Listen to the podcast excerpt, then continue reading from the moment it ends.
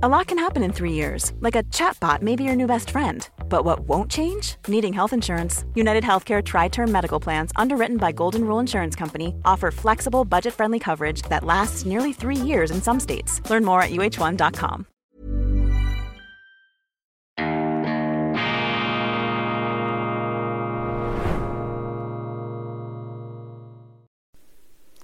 Grüezi miteinander. Ganz herzlich willkommen, meine sehr verehrten Damen und Herren, liebe Freunde, dies ist die schweizerische Ausgabe von Weltwoche Daily, die andere Sicht. Unabhängig, kritisch, gut gelaunt, von unerschütterlichem Weltvertrauen beseelt, auch und gerade an diesem Freitag, dem 10. Februar 2023. Unerschütterliches Weltvertrauen, das ist das Motto, das ist das Credo, das ist die Grundmelodie unserer Sendung. Und es ist mir sehr wichtig, Ihnen mitzuteilen, dass das eben nicht Zweckoptimismus ist, Opium fürs Hirn, Selbsthypnose, eine Art von äh, Autosuggestion, das gibt's ja auch, dass man sich in einen künstlichen Glückszustand hinein halluzinieren ähm, kann. Ja, der Mensch ist dazu in der Lage. Unser Hirn ist auch eine Fälscherwerkstatt, eine Traumfabrik, manchmal auch eine Albtraumfabrik. Nein, ich spreche hier einfach von einem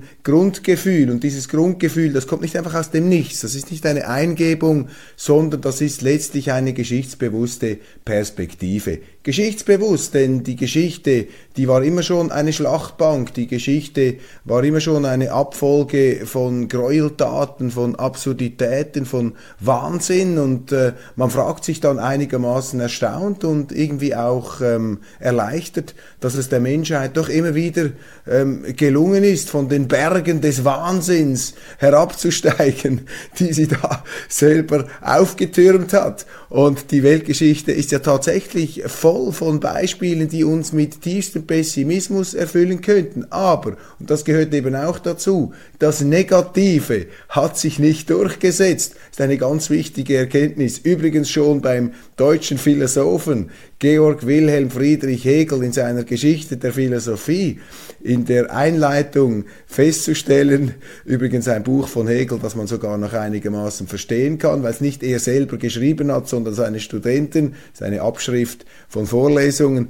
Und äh, da steht es drin, dass eben das Negative sich nicht durchgesetzt hat. Wenn sich das Negative durchgesetzt hätte, dann würde die Menschheit ja nicht mehr existieren. Und das muss man sich einfach vor Augen halten. Und das ähm, bringt dann eine gewisse Gelassenheit mit sich. Man äh, darf sich da nicht in etwas hineinsteigen. Ja, klar, schon emotional engagieren. Das ist bei mir auch der Fall. Ich kann mich fürchterlich aufregen über das, was passiert, was ich lese. Und ähm, ertappe mich dann allerdings auch wieder dabei, dass, wenn ich mich dabei aufrege über die angebliche Dummheit der anderen, dann äh, bilde ich mir ja umgekehrt ein, ich sei weniger dumm. Gleichzeitig kann ich aber nicht sicher sein, ob nicht ich eigentlich der Dumme bin. Also so ist die ähm, Dummheit der Welt immer auch ein Spiegel unserer eigenen Dummheit und wir sollten deshalb nicht überheblich werden, meine Damen und Herren. Ganz wichtig, das äh, übrigens führt mich gleich zum ersten Lektüre-Tipp dieser Sendung, mein Editorial in der Pamela Anderson Ausgabe. Oh, ich habe schon Kritik bekommen. Sp spinnt ihr eigentlich, Pamela Anderson aufs Titelbild zu nehmen? Achtung, meine Damen und Herren, Arroganz ist ein schlechter Ratgeber. Das Leben von Pamela Anderson ist hochinteressant und mit literarischer Qualität hier zum Funkeln gebracht von meinem Kollegen Michael Bahnert. Und ich warne davor, wehe denen, die sich da überheblich über diese Pamela stellen. Es ist eine ganz anspruchsvolle Aufgabe, Pamela Anderson zu sein. Und auch in der Pamela Anderson liegt so etwas wie der göttliche Funken des Menschlichen und äh, unserer äh, interessanten, eben nicht nur materiellen Existenz. So, bevor ich jetzt gänzlich abhebe, der Tipp hier, ähm, mein Editorial. Ähm, ich schreibe zu etwas, was äh, ich eigentlich nicht geplant hatte. Das ist interessant, ähm, oft am Dienstag überlege ich mir, was, was, schreibe ich jetzt? Ich muss ja so viele Themen verarbeiten und das, was ich am Donnerstag dann jeweils im Editorial habe, das ist sozusagen ähm, eine freie Improvisation über den Akkorden der Wirklichkeit. Also das, was ich hier zusammentrage, das ist sozusagen der Grundstoff, das ist die, äh, das ist die Rhythmusgruppe und das, was ich dann am Donnerstag hinlege, ist der Versuch, eine Art Melodie ähm, aus diesen Akkorden herauszufiltern bzw. darüber zu legen. Und diesmal beschäftige ich mich mit etwas, was äh, mir auch im Verlauf der letzten Tage und Wochen bewusst geworden ist, nämlich mit diesem unheimlichen Phänomen der Wahrheitsbesitzer. Das ist nämlich etwas ganz Gefährliches. Ich unterscheide zwei Kategorien von Menschen, die Wahrheitsbesitzer und die Wahrheitssucher, die Zweifler. Die einen, die meinen, wir haben die Wahrheit ähm, gefunden, wir haben sie entdeckt wir sind die Wahrheitseigentümer und alle, die das in Frage stellen, die die Wahrheit in Frage stellen, das sind entweder böse oder dumme Menschen, meistens beides. Und ich warne in meinem Editorial vor diesen Wahrheitsbesitzern, die im Grunde etwas vom Allergefährlichsten sind, das es überhaupt nur gibt. Das ist eine Plage der Menschheit. Es ist auch eine große Verführung für den Menschen, sich im Besitz der Wahrheit zu wählen. Und jeder von uns, auch ich, wir sind ähm, ähm gefährdet, wir laufen Gefahr, in diese Falle hineinzutappen. Und ich versuche hier etwas anhand von gestanzten Formulierungen, so apodiktischer Art, ähm, etwas dieses Thema äh, ja ins Licht zu bringen, in, ins Schaufenster zu stellen, um sie vielleicht äh, da auch ähm, sensibilisieren zu können. Und ich eröffne meinen Text mit einem Zitat, das mir zugeschickt worden ist von Ihnen. Und zwar stammt es von Henry Louis Mencken, einem ganz großen amerikanischen Publizisten. Und das Zitat lautet, der Drang, der, der Drang, die Menschheit zu retten, ist fast immer eine falsche Fassade für den Drang zu herrschen herrschen. Es gibt eine Abwandlung dieses Zitats. Wer Menschheit sagt, will betrügen, des sehr berüchtigten deutschen Staatsrechtslehrers Karl Schmidt, den man gar nicht zitieren darf, weil der äh, derart äh, in üble äh, politische äh, Abgründe geriet während des letzten Jahrhunderts. Ich warne allerdings, auch hier von Hochmut. Niemand äh, vor Hochmut, niemand weiß, wie er sich selber verhalten hätte äh, im Deutschland der 30er und, und 40er Jahre. Ist immer so leicht gesagt, dass man sich dort äh, rückwirkend zu den Widerstandskämpfern zählt. Ja, schon möglich, ähm, dass man zu den Robin Hoods ähm, gehört hätte, aber ebenso gut möglich, dass man das eben nicht getan hätte. Wie auch immer, der Begriff Menschheit gefährlich, die Wahrheitsbesitzer. Ich plädiere ganz klar für die Wahrheitssucher, für die Skeptiker, für die Zweifler. Und die setzen sich auch immer wieder durch, weil die Wahrheitsbesitzer prallen irgendwann ähm, mit der Wirklichkeit zusammen. Sie zerschellen an der Wirklichkeit, denn keine Konstrukt, keine Konstrukt, keine Konstruktion unseres Geistes kann ähm, nun tatsächlich der Vielfalt und auch dem Chaos der Wirklichkeit gerecht werden. Es gibt eben keine abschließenden Wahrheiten.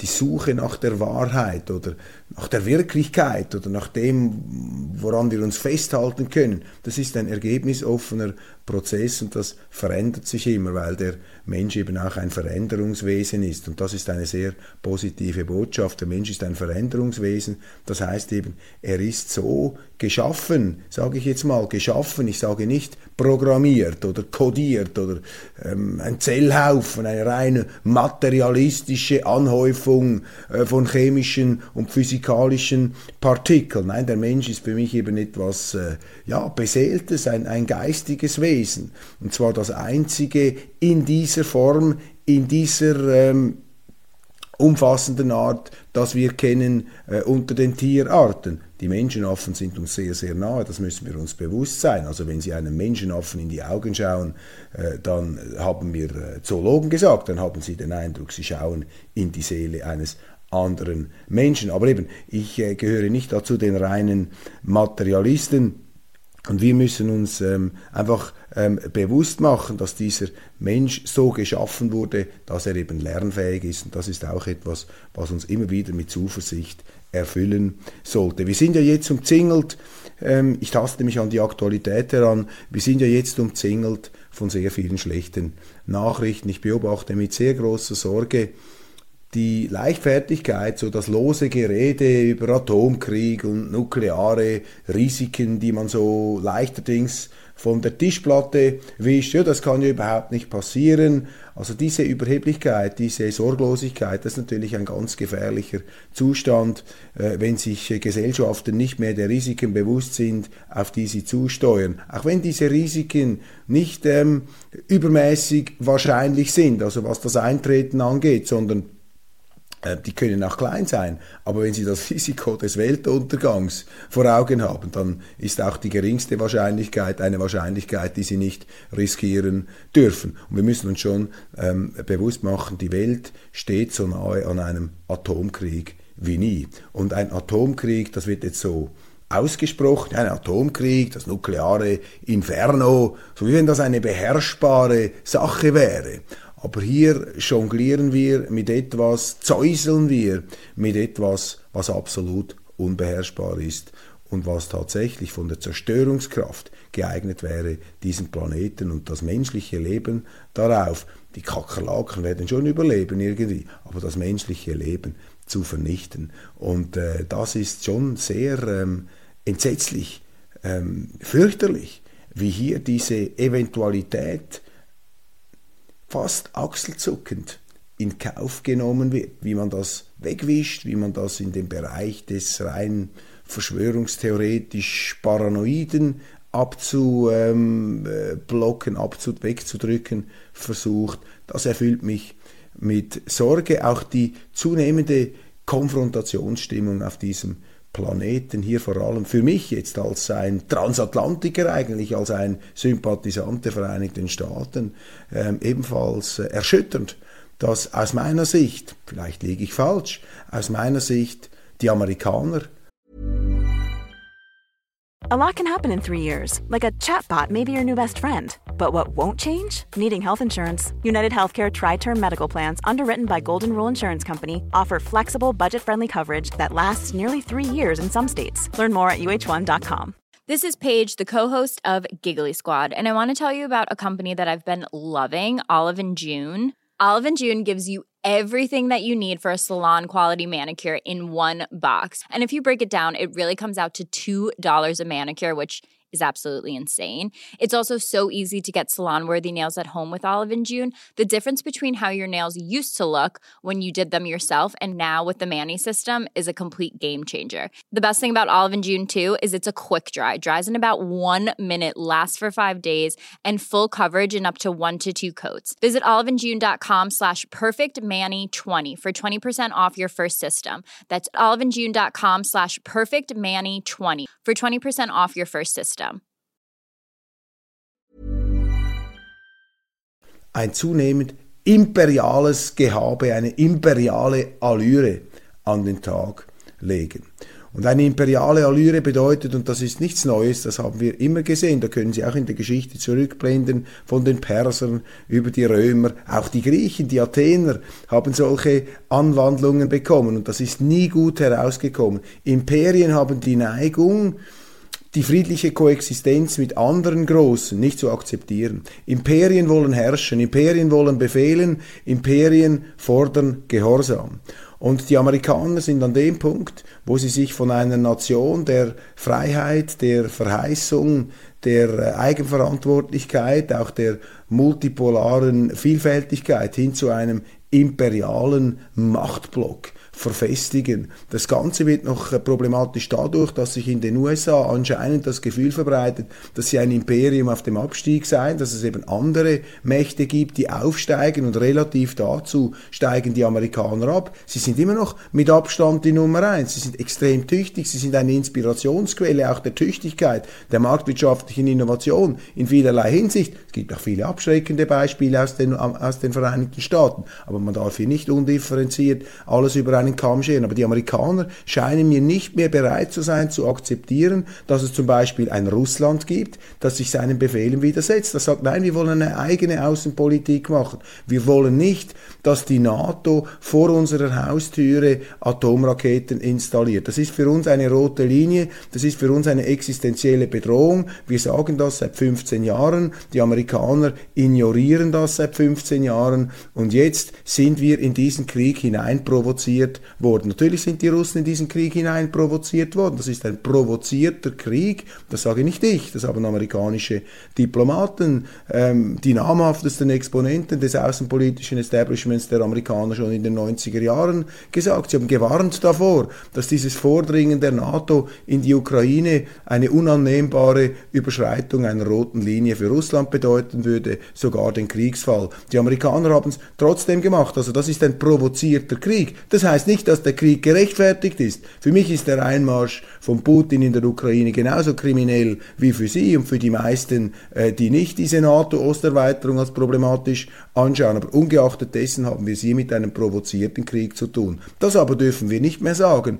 in der amerikanischen Machtsphäre. Da müssen Sie gebetsmühlenhaft wiederholen, es ist ein unprovozierter Krieg. Es ist ein völkerrechtswidriger Angriffskrieg. Gehen Sie mal in die Archive zurück und blenden Sie zurück, äh, wie man in unseren Medien den Jugoslawienkrieg oder den Afghanistankrieg oder den Irakkrieg, den letzten, besprochen hat. Da ist das nie ähm, so ähm, ab, äh, apodiktisch und auch geradezu ritualhaft betont beschworen worden, der völkerrechtswidrige Angriffskrieg der Amerikaner im Irak. Ein Krieg übrigens, der viel eher als unprovoziert gelten könnte, als der jetzt zwischen Russland, der Ukraine und eben eigentlich Russland und Amerika. Dort durfte man das nicht sagen, dort hat man das nicht gesagt, jetzt muss man es sagen. Und das wird einem wie eine Denkschablone aufgenötigt. Und jeder, der das nicht sagt, wer diese Sprachkonvention nicht erfüllt, wer nicht sozusagen das Männchen macht und salutiert und sagt, ja, ja, natürlich,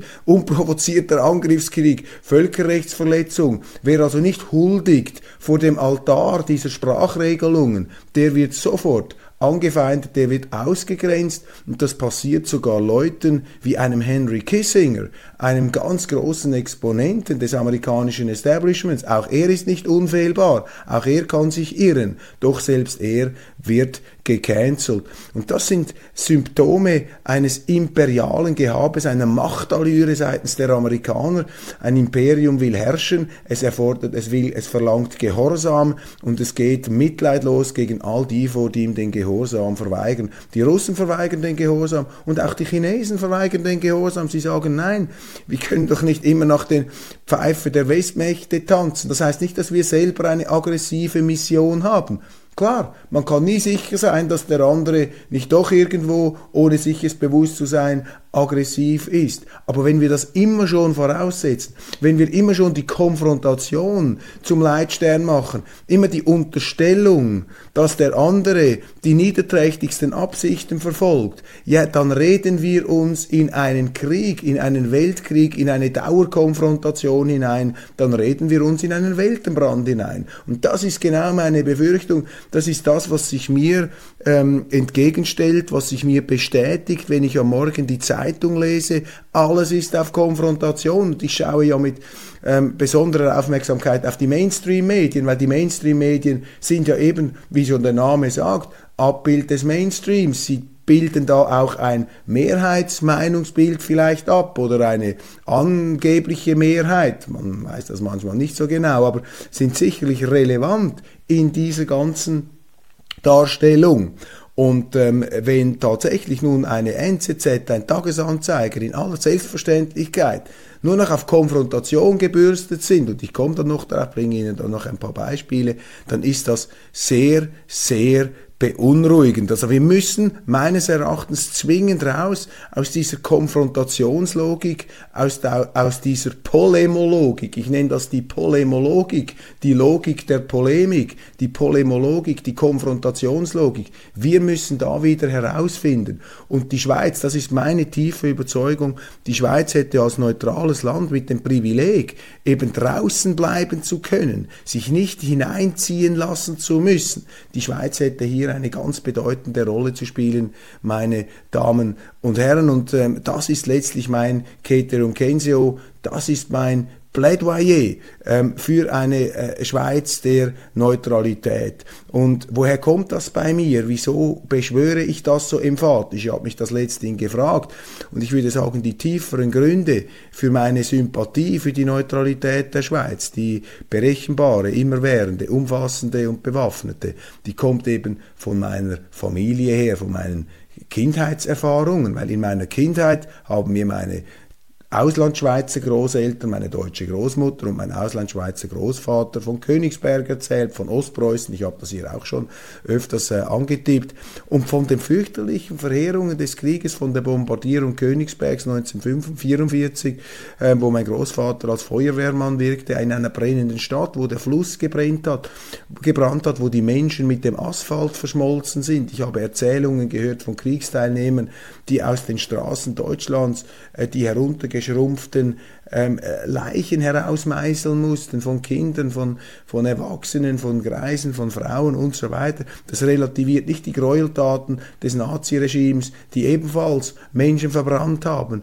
Eine der unfassbarsten und fürchterlichsten Verbrechen überhaupt in der Geschichte der Menschheit, wenn nicht das fürchterlichste Verbrechen, das uns alle mit größter Demut erfüllen sollte. Nicht einfach mit dem Finger auf die Deutschen zeigen, sagen, ja, schaut mal, was das für eine himmeltraurige, niederträchtige Saukerle sind. Nein, das könnte überall passieren, wenn es eben in Deutschland passieren konnte, einer der damals hochentwickelsten Zivilisationen. Da muss man sich sehr ehrlich fragen, was ist da schiefgegangen, dass selbst die Deutschen hier dem Wahnsinn verfallen konnten in dieser Art und Weise. Aber die Kindheitserfahrung, meine Damen und Herren, das war die, dass wir, ähm, dass uns gesagt wurde, dass ähm, dass uns erzählt wurde, ähm, wie diese Städte zerstört wurden. Wir hatten Verwandte, die waren in der Gefangenschaft, die haben davon ähm, psychologische oder schwere Störungen davon getragen. Ich kann mich an einen Onkel Fritz erinnern, der zum Teil etwas merkwürdig vor sich hindämmernd äh, in einem Sessel saß. Und wenn ich äh, mich da als Kind gefragt habe, was ist denn mit dem los? Dann haben sie gesagt, weißt du, Onkel Fritz ist nicht mehr der gleiche, seit er aus der russischen Gefangenschaft zurückgekommen ist. Und all diese Dinge, äh, das hatte ich dann im Kontrastprogramm zur Schweiz Schweiz, dieser heilen Welt. Und das war mir alles lange Zeit gar nicht so bewusst. Ich habe das für selbstverständlich genommen. Aber irgendwann habe ich mich angefangen zu fragen, ja warum sind eigentlich in Deutschland diese extremen Horrorgeschichten ähm, Realität geworden? Warum sind die deutschen Städte dermaßen zerstört worden? Warum haben sie heute diese Schuhschachtelarchitektur in vielen deutschen Städten? Ich habe dann Bildbände mir angeschaut über die Schönheit dieser Städte von einst, über dieses gigantische historische Erbe, das da in Flammen Flammen aufgegangen ist, in einem Weltenbrand, in einem Höhlenbrand, den die, Leute, die Deutschen letztlich eine deutsche Regierung, muss man sagen, eine Diktatur selber empfacht hat und damit natürlich auch über sich selber gebracht hat, während die Schweiz das unversehrte Land schlechthin. Und jetzt kommt der entscheidende Punkt, meine Damen und Herren.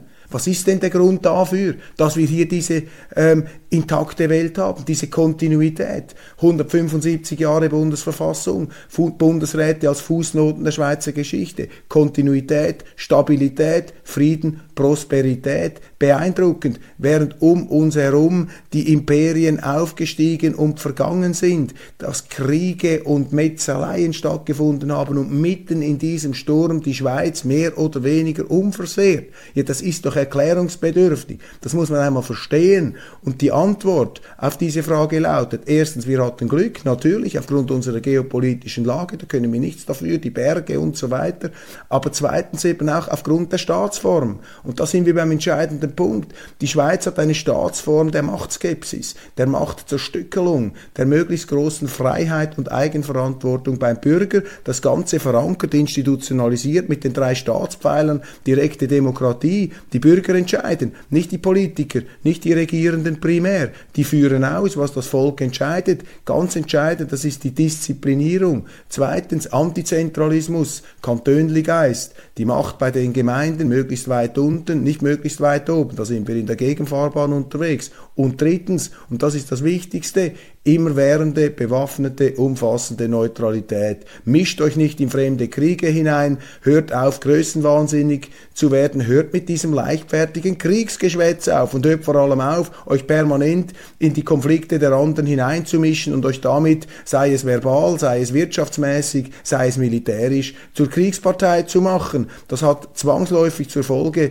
dass die Schweiz in diese Kriege hineingezogen wird. Und die Schweiz ist so klein, wir sind nicht wie die Ukraine, wo man in Kauf nehmen kann sogar, dass ein Teil des Landes kaputt geht. Deutschland ist ein Riesenland, die haben sogar eine Teilung überlebt. Die Schweiz ist viel zu klein für so etwas. Wir müssen doch vorsichtiger sein. Und die Neutralität ist die staatspolitische Maxime der Vorsicht, meine Damen und Herren. Das ist eine Machtfesselung, das ist sozusagen eine Lawinensperre gegen die Anmaßungen, eine Panzersperre des Volkes gegen die Anmaßungen, die potenziellen Anmaßungen und, und Abenteuerlustigkeiten der Regierungen. Weil die Regierenden, die sind nur allzu gerne dabei, äh, sich da aus Prestigegründen, aus Moralismusgründen, aus was für Gründen, aus was, was weiß ich auch immer, aus ideologischen Gründen, aus Verblendungsgründen, aus Dekadenz und Korruptions- und, und, und, und Machtgehabegründen, ähm, sich in Kriege hineinzustürzen, weil sie eben dann das Unheil selten selber ausbaden müssen, weil an der Front stehen dann meistens die anderen und sie können sich dann irgendwie noch rechtzeitig vom Acker machen. Das wollen wir nicht.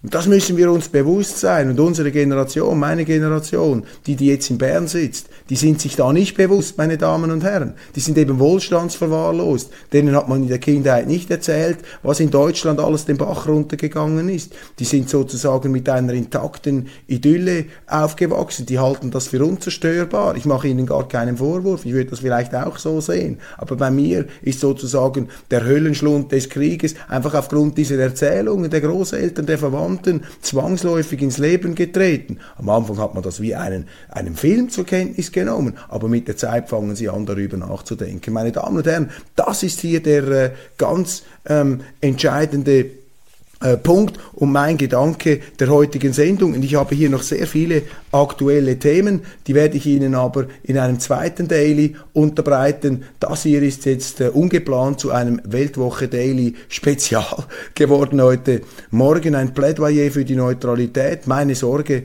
über die Kriegsentwicklung und meine wichtigste Botschaft heute in dieses Wochenende für Sie, meine Damen und Herren, ist, tragen Sie Sorge zur Schweiz, tragen Sie Sorge zu unserer Unversehrbarkeit. Seien Sie sich bewusst, dass wir in einem Gott begnadeten Ausnahmezustand leben und einem Ausnahmezustand, den wir ja tatsächlich auch Kräften verdanken, äh, die außerhalb unserer Kontrolle liegen. Aber gleichzeitig haben wir eben auch in der Geschichte haben unsere Vorfahren diese Schweiz so gebaut, dass eben die Gefahr, dass uns die Politiker in den Wahnsinn hineinstürzen, dass diese Gefahr minimiert werden konnte. Dieses Risiko konnte vermindert werden. Und unsere Generation muss sich bewusst sein, meine Generation, ihre Generation, vielleicht die Älteren weniger, aber unsere Generation, die Jüngeren, die müssen sich bewusst sein, das ist alles andere als selbstverständlich. Und wenn die Schweiz vom Pfad der Tugend wegkommt, der politischen Tugend, wenn die Schweiz vergisst, was die Schweiz ist, wenn die Schweiz nicht mehr den Willen zur Schweiz aufbringt, wenn man die direkte Demokratie fallen lässt, die Unabhängigkeit, die Neutralität, wenn man sich hineinziehen lässt in fremde Konflikte, dann geht die Schweiz kaputt, ungeachtet unserer bevorzugten geografischen Lage. Das mag uns eine gewisse Spielraumsmöglichkeit geben, äh, eine gewisse sag ich mal, äh, Marge, eine Toleranz, ein Polster äh, der Dummheiten, die wir machen können, ohne dass sie gleich voll durchschlagen. Aber irgendwann ist dann dieses Konto an Leben aufgebraucht. Und das ist meine ganz große Sorge. Und mein Vorwurf richtet sich an die Medien, richtet sich an die Politiker, an die Intellektuellen, die distanzlos in diesen Konfrontationsmodus hineinspringen. Das ist Weltwoche Daily 1 Schweiz. Ich werde gleich ein Weltwoche Daily 2 Schweiz nachschieben mit den Aktualitäten des Tages. Aber das war mir wichtig, jetzt diese Grundgedanken ins Wochenende. Machen Sie es gut ähm, ähm, und äh, ich freue mich, wenn Sie auch beim zweiten Teil des Schweizer Daily noch dabei sind. Bis später.